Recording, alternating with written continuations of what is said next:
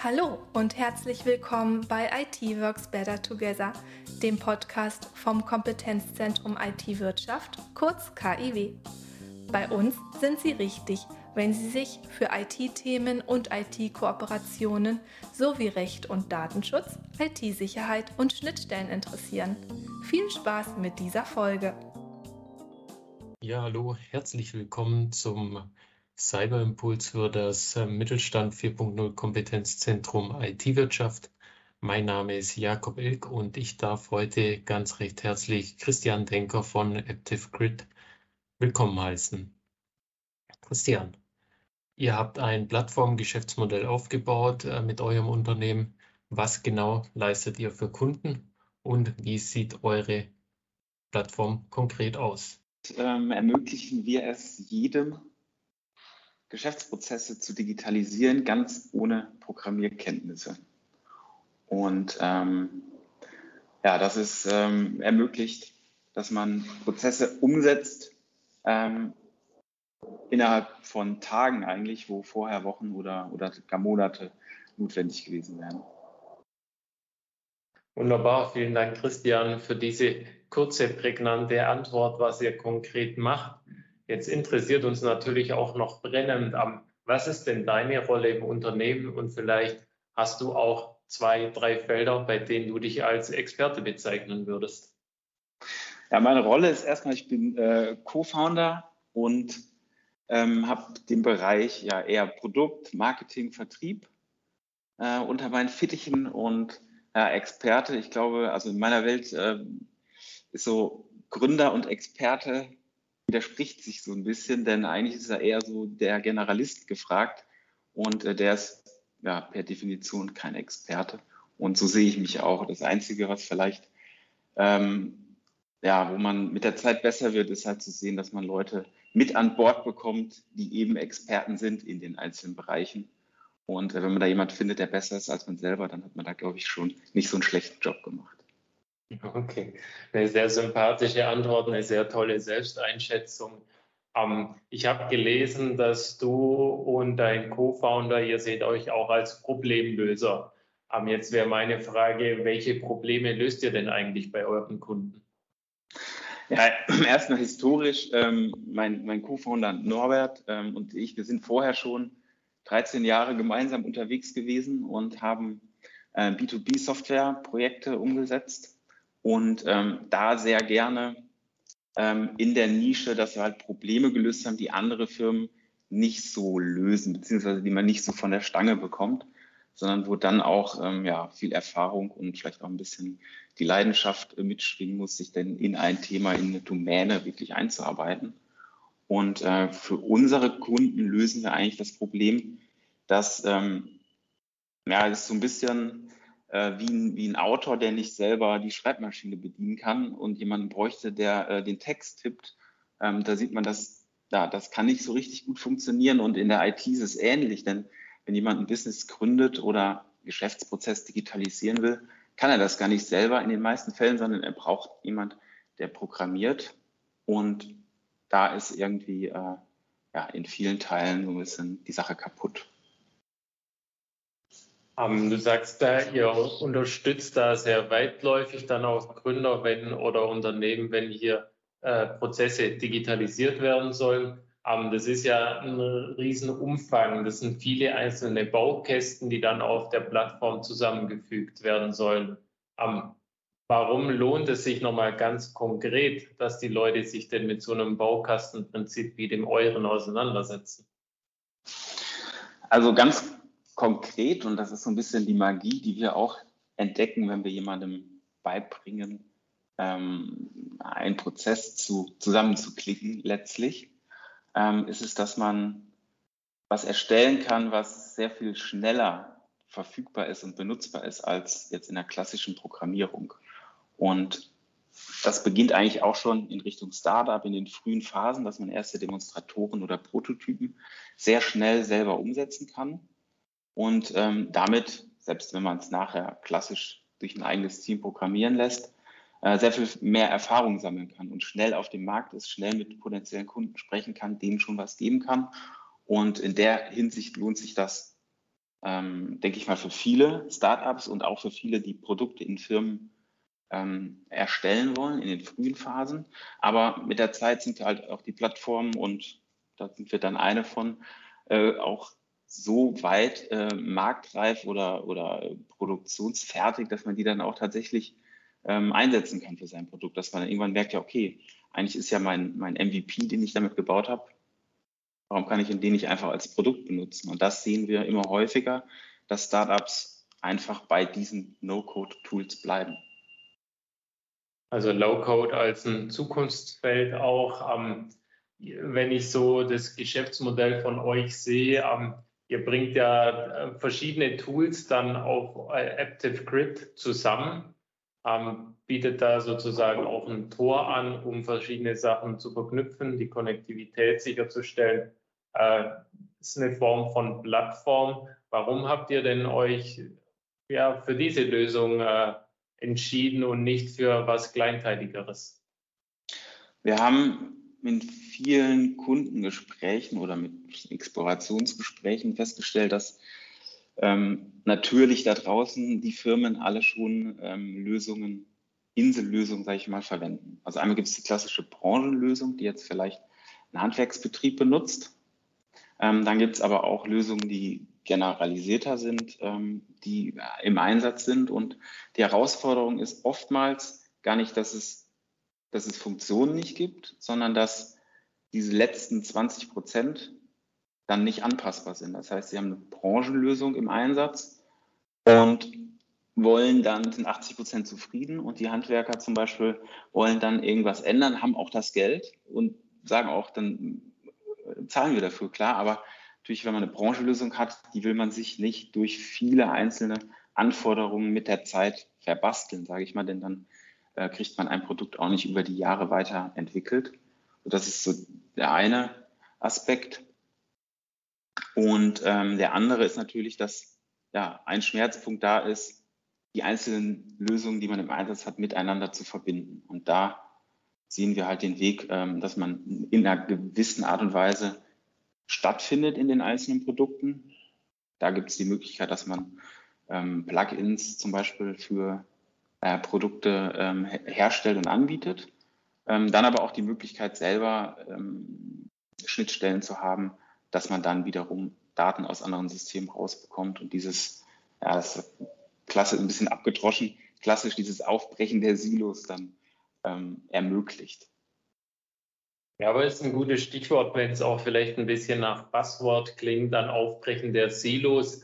Äh, das ist ja ein Riesenthema. Ähm, wir bleiben vielleicht gerade beim Beispiel dem klassischen Handwerker. Wie geht ihr da die ersten Schritte oder wie sollte sich so ein Handwerker dem Thema am nähern, diese Silos aufzubrechen, ähm, die Konnektivität sicherzustellen und die äh, Prozesse dann auch zu digitalisieren? Also im ersten muss man ein bisschen die Illusion nehmen, dass ähm, man die drei, vier Lösungen, die man im Einsatz hat, die vielleicht nicht miteinander sprechen, wenn man jetzt schon so weit ist und, und digitale Tools verwendet, ähm, dass man die nicht ersetzen kann durch eine eierlegende Wollmilchsau, die dann die ganzen äh, Probleme, die man hat, äh, behebt. Das ist ein Weg, der funktioniert nicht, weil es sie einfach nicht gibt, weil dafür sind dann die letzten 20 Prozent auch wieder zu verschieben.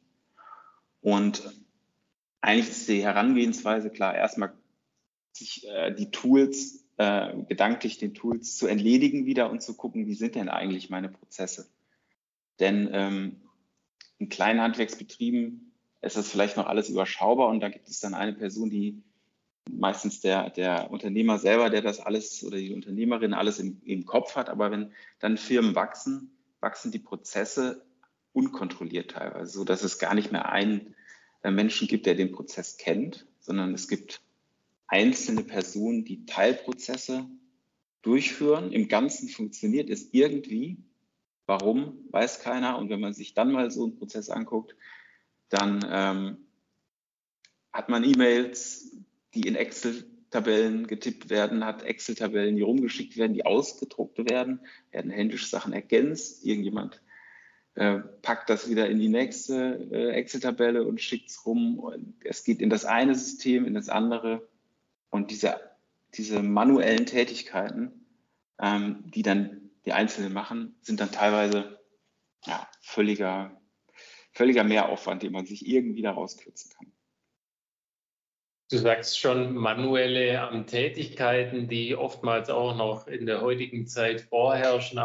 Gibt es da dann schon ähm, organisatorische, technische Voraussetzungen, die Unternehmen mitbringen sollten, bevor sie sich ähm, mit euch zusammensetzen, bevor sie das Thema angehen? Oder sagt ihr, grundsätzlich können wir alle und jeden bedienen? Ja, alle und jeden. Am Ende bedient man keinen, denn man kriegt nicht alle und jeden angesprochen. Natürlich will, will man sich ja auch wiederfinden in dem Produkt. Und ähm, ja, heutzutage, klar, geht man selber im Internet auf die Suche nach, nach Lösungen und ähm, ja, man findet oder vermeintlich findet Sachen, die passen, da wo man auch angesprochen wird, wo die, die eigenen Painpoints adressiert werden. Und das heißt, wenn man dann niemanden anspricht, findet einen auch keiner mehr. Und man ist da auch irgendwie nicht überzeugend. Ähm, die Voraussetzung ist eine gewisse Offenheit natürlich für das Thema, dass sich was verändern wird. Denn ähm, gerade ja, im Handwerk ähm, funktionieren, müssen Dinge funktionieren und die Dinge funktionieren auch. Und die Bereitschaft, das zu ändern und dann vielleicht auch noch irgendwie ein, ein digitales Tool äh, zu haben, was man erstmal überhaupt nicht versteht und überhaupt kein Interesse hat, äh, sich da einzuarbeiten, ähm, sind dann natürlich sehr hinderlich. Aber es gibt dann irgendwann den Punkt, ähm, wo es dann funktioniert, wo die Mitarbeiterinnen merken, es vereinfacht mir eigentlich die Arbeit, wo ich vorher im Büro ähm, Stundenzettel selber irgendwie zusammengeschrieben habe oder gemerkt habe, wenn ich die Rechnung stelle, äh, ich kriege ja gar nicht mehr die einzelnen Posten zusammen und das ist ja alles ein riesen Wust. Und wenn das plötzlich wegfällt, weil die Rechnung automatisch erstellt wird, weil ähm, die ähm, Mitarbeiter auf der Baustelle die Zeiten äh, einfach in der Handy-App eingegeben haben, ähm, dann merkt man halt einfach, dass so, so ein Effekt äh, kommt, dass man sagt, ja, wie, wie konnte das eigentlich vorher, wie ging das eigentlich vorher? Ist ja Wahnsinn. So, und, und, diese Bereitschaft, da äh, Widerstand, Widerstände auszuhalten, die zu überwinden, die sollte mitkommen. Ja, Christian, du hast jetzt gerade schon angesprochen, wie ging das eigentlich vorher? Ähm, die Frage würde ich dir auch noch stellen. Und zwar, hattet ihr bei eurer Idee auch irgendwelche Vorbilder, die ihr vielleicht äh, so gesagt habt, okay, da möchten wir vielleicht mal hin oder das könnte auch für uns ein spannendes Geschäftsmodell sein? Oder habt ihr da völlig neuen Weg eingeschlagen und was völlig Neues gedacht? Im Grunde genommen, klar, ist man immer inspiriert von, von Dingen, die es schon gab und gibt. Und die Kombination aus verschiedenen, verschiedenen Dingen, die funktionieren, zu einem größeren System ist eigentlich das, was, was wir tun. Ähm, klar, wir erfinden das Rad jetzt auch nicht unbedingt äh, in allen Aspekten neu, sondern schauen auch, was funktioniert. Und wir sind eigentlich schon ein, einige Zeit her, gab es mal so die erste äh, visuelle Datenbank, die mir über den Weg gelaufen ist, die hieß DoubleDB, ist dann ähm, leider von Twitter gekauft und eingestellt worden.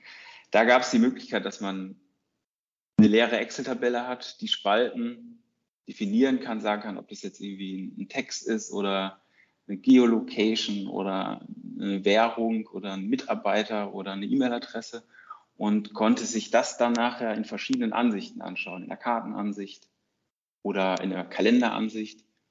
Und ähm, das ist so eine Sache, die, wo ich gemerkt habe, das funktioniert.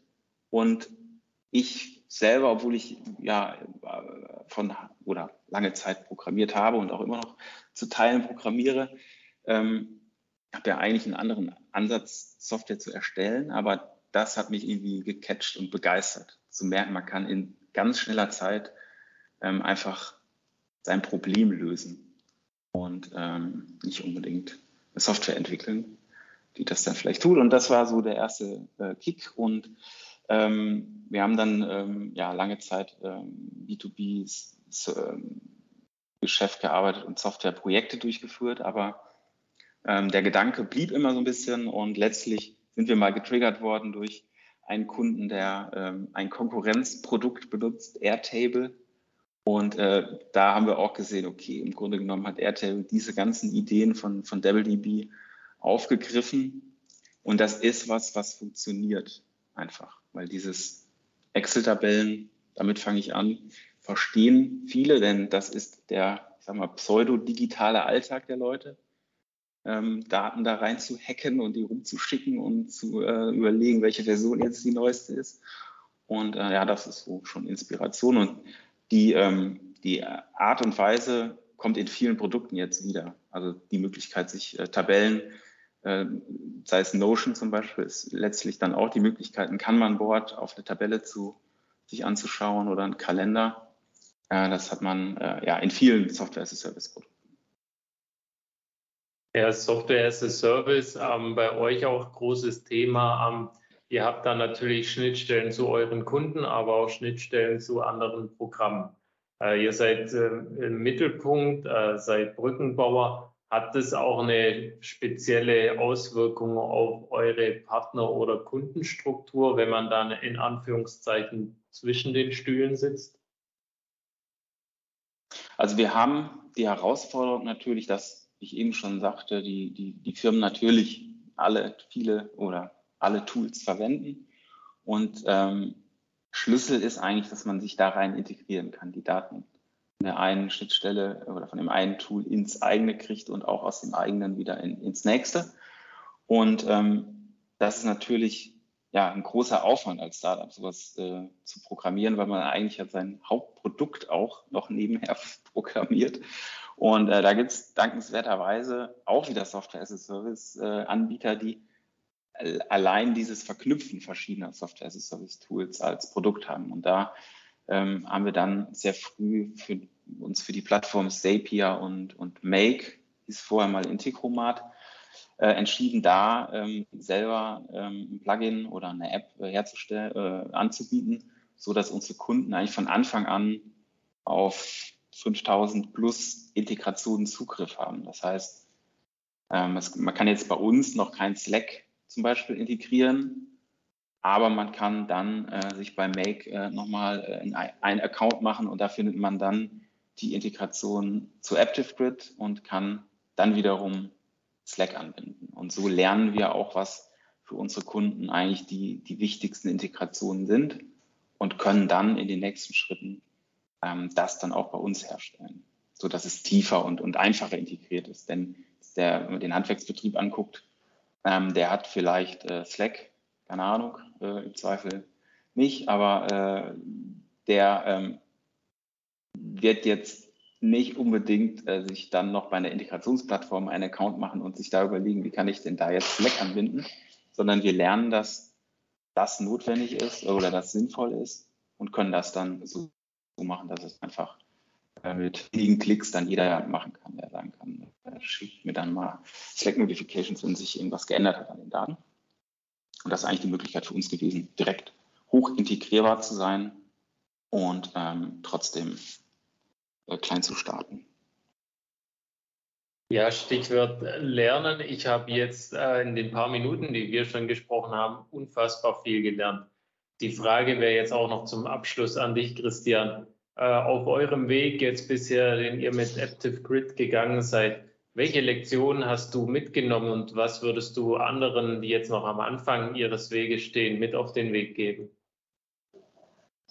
Ja, zum einen ist es natürlich unheimlich wichtig, so früh und so viel wie es geht mit potenziellen Kunden zu sprechen. Denn ähm, gerade wenn man wie wir aus dem Bereich kommen, dass wir vorher Software für andere entwickelt haben, ist man natürlich, hat man einen starken Fokus auf äh, Softwareentwicklung und, und, und Featureentwicklung.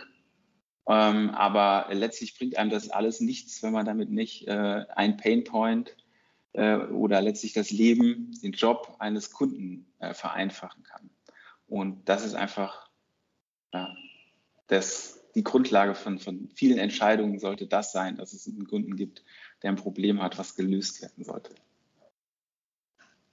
Ja, vielen Dank, äh, Christian. Das äh, berühmte Problem hoffen wir auch mit dieser Podcast-Folge gelöst zu haben bei allen Zuhörern.